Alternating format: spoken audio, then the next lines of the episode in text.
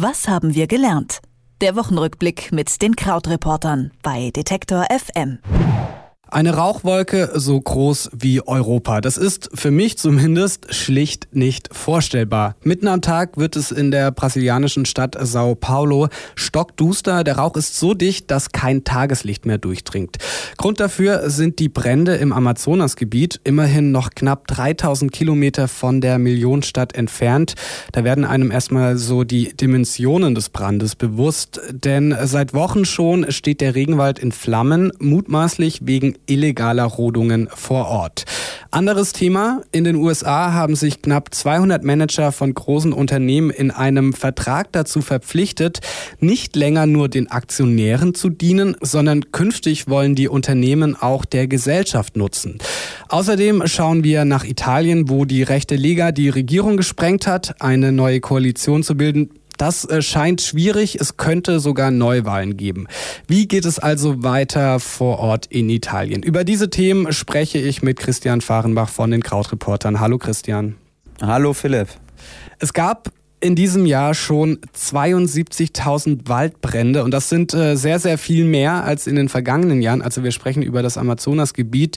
So richtig im Fokus des Weltgeschehens äh, sind die Brände aber tatsächlich erst seit ja, ein, zwei Tagen. Warum hat das denn so lange gedauert, bis da jemand drüber berichtet? Ein Grund dafür ist äh, auf jeden Fall, dass diese Brände es jedes Jahr gibt. Also dass das gar nicht so ungewöhnlich ist ähm, und dass es ein bisschen gedauert hat, bis man festgestellt hat, dass es dieses Jahr besonders schlimm ist. Ähm, es hat auch damit zu tun, dass äh, vielleicht in Brasilien selbst der neue Staatspräsident Bolsonaro, äh, der diese Brände runterspielt, das auch in Frage stellt, ob das wirklich eben schlimmer ist als sonst. Ähm, aber es gibt zum Beispiel dieses Weltrauminstitut INPE in Brasilien, Brasilien, die, äh, das sagt, dass die Zahl der Brände in diesem Jahr 80 Prozent höher liegt als sonst. Insgesamt sei es die schlimmste Situation seit sieben Jahren. Du hast ja auch schon die Dimensionen ganz gut erklärt. Aber unter Bolsonaro ist es natürlich auch so, dass die Frage ist, wie man jetzt damit weiter äh, umgehen will. Also wir haben jetzt am Wochenende das G7-Treffen, bei dem auch äh, Emmanuel Macron aus Frankreich schon gesagt hat, dass die Waldbrände im Amazonasgebiet das Nummer eins Thema sein sollten. Da hat Bolsonaro gesagt, das sei ja alles kolonialistisch. Und äh, generell hat er diese Woche eben ja auch angekündigt oder gemutmaßt, dass die Brände gelegt worden sein könnten von Nichtregierungsorganisationen, um ihn zu sabotieren. Also wir sehen da, dass Bolsonaro, der ja damals schon immer auch während der Wahl so erklärt wurde als der Tropen-Trump, ähm, dass das eben auch eine Person ist, bei der es sehr, sehr schwer ist, über dieses Thema zu diskutieren und da wirklich einen Fortschritt zu erreichen. Du äh, hast es jetzt schon angesprochen, äh, die Argumentation von Bolsonaro einmal in Richtung Europa, einmal in Richtung Macron, das äh, sei irgendwie ja kolonialistisch, wie er sich gegenüber Brasilien verhält. Dann meint er auch möglicherweise äh, wären das Umweltschützer gewesen. Kann man denn äh, sagen, wie stichhaltig diese Argumente tatsächlich sind oder ist das am Ende einfach nur reiner Populismus? Also natürlich gut von unserer Schreibtischrecherchiererei hier ähm, ist die Wahrnehmung, dass das natürlich alles erfunden ist, um äh, die eigene Macht zu sichern und die eigene Position zu sichern. Also dass das sehr, sehr haltlose äh, Vorwürfe sind die dazu dienen, dass er seine Ziele weiterverfolgen kann. Also er möchte, dass äh, noch mehr Großflächen freigegeben werden zum Rohstoffabbau im Amazonasgebiet und darunter eben auch Naturschutzgebiete, Reservate für Ureinwohner. Und das würde bedeuten, dass es eben noch mehr Abholzung und noch mehr Brandrodung in der Region gibt. Und da ist jetzt eben das Thema, was die internationale Staatengemeinschaft tun könnte. Ähm, wie gesagt, bei G7 soll drüber gesprochen werden. Dann ist äh, die Frage, könnten zum Beispiel Zahlungen für Hilfsprojekte eingestellt werden oder eingeschränkt werden? Oder könnte man sowas wie einen Importstopp verhängen für die Produkte, die äh, eben aus dem Regenwald kommen, also zum Beispiel Soja und Fleisch? Dann äh, lass uns mal auf dein Terrain blicken. Lass uns auf die USA blicken. Da haben äh, 200 Chefs von großen amerikanischen Firmen in der letzten Woche eine Erklärung unterzeichnet. Ich habe das schon angerissen. Die sorgt dafür, dass es nicht mehr nur um Profitmaximierung geht, sondern die Unternehmen wollen, dass auch die Gesellschaft stärker äh, vom Gewinn der Unternehmen profitiert.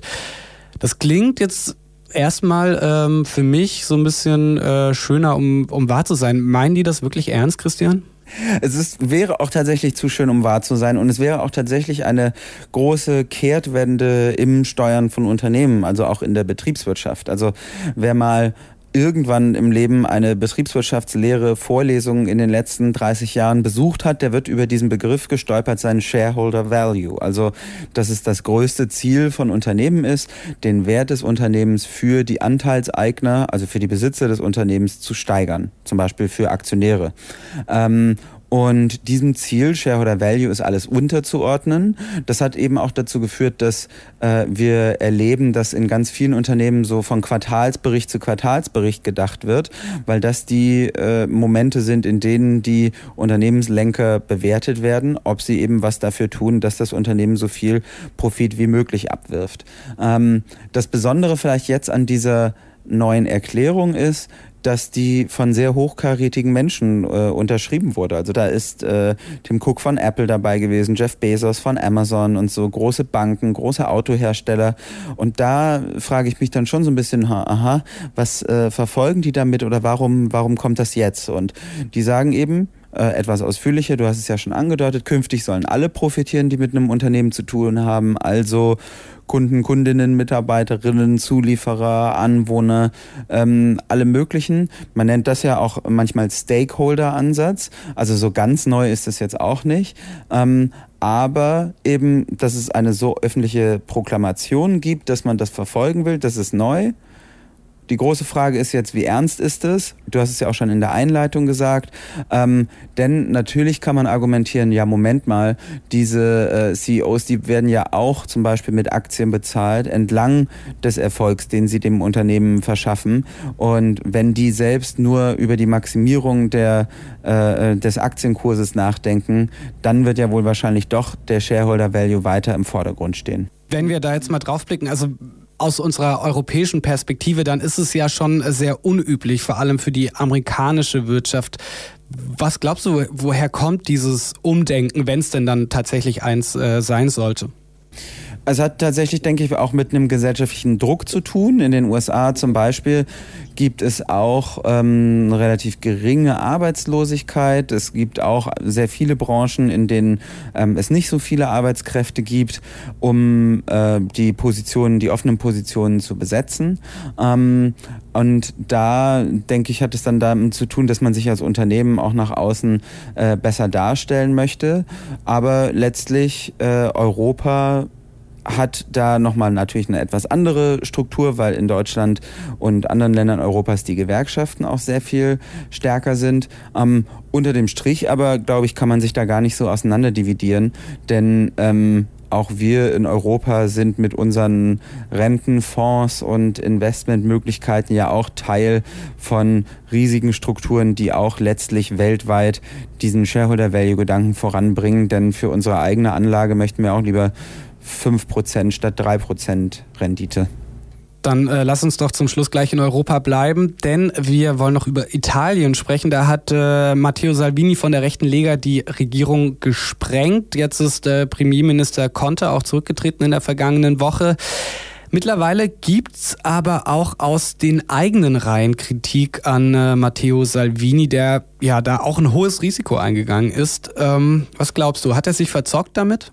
Es war auf jeden Fall also eine turbulente Woche für ihn, kann man sagen. Ähm, denn tatsächlich war ja sein Kalkül, okay, ähm, unserer Partei geht es so gut. Wir sind äh, zwar der Juniorpartner gewesen in dieser populistischen Koalitionen. Also die Lega hat ja eine Koalition zusammen mit den Fünf Sternen, wo quasi Linke und Rechte sich äh, getroffen haben. Ähm, und äh, die sind da so reingegangen mit ungefähr 17, 18 Prozent bei der Lega und 35 Prozent bei Fünf Sterne. Und das hat sich jetzt eigentlich komplett umgedreht. Also wäre es für Salvini, der auch eben äh, Pläne hat, natürlich selber noch eine wichtigere Rolle einzunehmen als nur Innenminister, ein äh, guter Schachzug gewesen zu sagen, okay, wir sprengen das jetzt, wir wählen jetzt neu neu, denn die Lega wird äh, gestärkt daraus hervorgehen.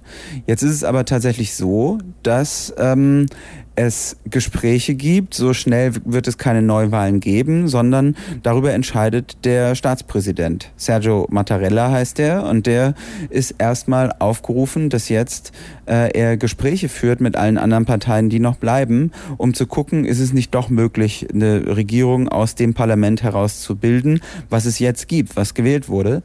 Und da gibt es eben die Möglichkeit, dass möglicherweise die Sozialdemokraten, also Partito Democratico und Fünf Sterne ähm, zusammengehen könnten. Bisher waren die sich eher verfeindet, aber aktuell sieht es eben so aus, naja, wenn wir, ähm, wenn wir eben jetzt eine Anti-Salvini-Koalition bilden, dann äh, könnte das auch eine gute Möglichkeit sein. Mattarella hat denen jetzt erstmal bis Dienstag Zeit gegeben. Über die Brände im Amazonas-Regenwald, ob in den USA eine neue Unternehmenskultur aufkommt und wie es politisch in Italien weitergeht, darüber habe ich mit Christian Fahrenbach von den Krautreportern gesprochen. Er schaut jeden Freitag mit uns zusammen auf die vergangene Woche zurück. Vielen Dank, Christian, fürs Gespräch. Vielen Dank, Philipp. Bis bald. Was haben wir gelernt?